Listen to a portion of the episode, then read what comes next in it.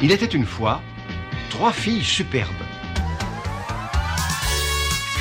Trois femmes et déjà trois stars du nouveau gouvernement. Rachida, Amélie et Catherine. Madame Rachida Dati, ministre de la Culture. Elle est présentée comme la surprise du chef. Je comprends qu'elle puisse surprendre cette nomination. Moi, elle ne me surprend pas. Et pourtant, personne ne s'attendait à Rachida Dati à ce poste. Elle a été euh, accueillie avec euh, scepticisme par le monde de la culture.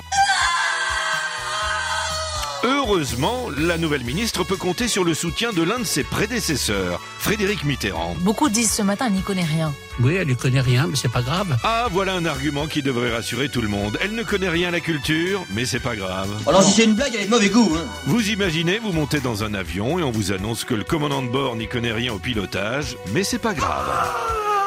Autre nouvelle star féminine du gouvernement Attal, la super ministre de l'école, de la gym, des JO, des barbecues, etc. etc. Madame Amélie Oudéa Castera, ministre de l'Éducation nationale, de la jeunesse, des sports et des Jeux olympiques et paralympiques. Une championne dès ses premières déclarations. Non, là, vous êtes totalement dans le procès d'intention. En voulant expliquer pourquoi elle avait retiré son fils aîné de l'école publique, elle a fâché les syndicats et critiqué le bilan éducatif du président. En même temps, Mon mari et moi avons vu euh, des paquets d'heures qui n'étaient pas euh, sérieusement remplacées. Et à un moment, on en a eu marre.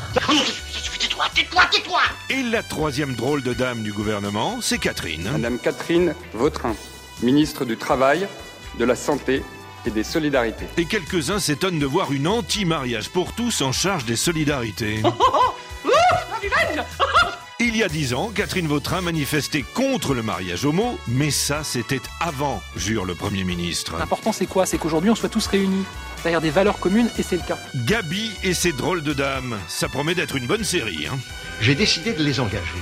Et je ne le regrette pas, car ce sont vraiment de drôles de dames. À la ville aux dames, il est 6h16. Au revoir les filles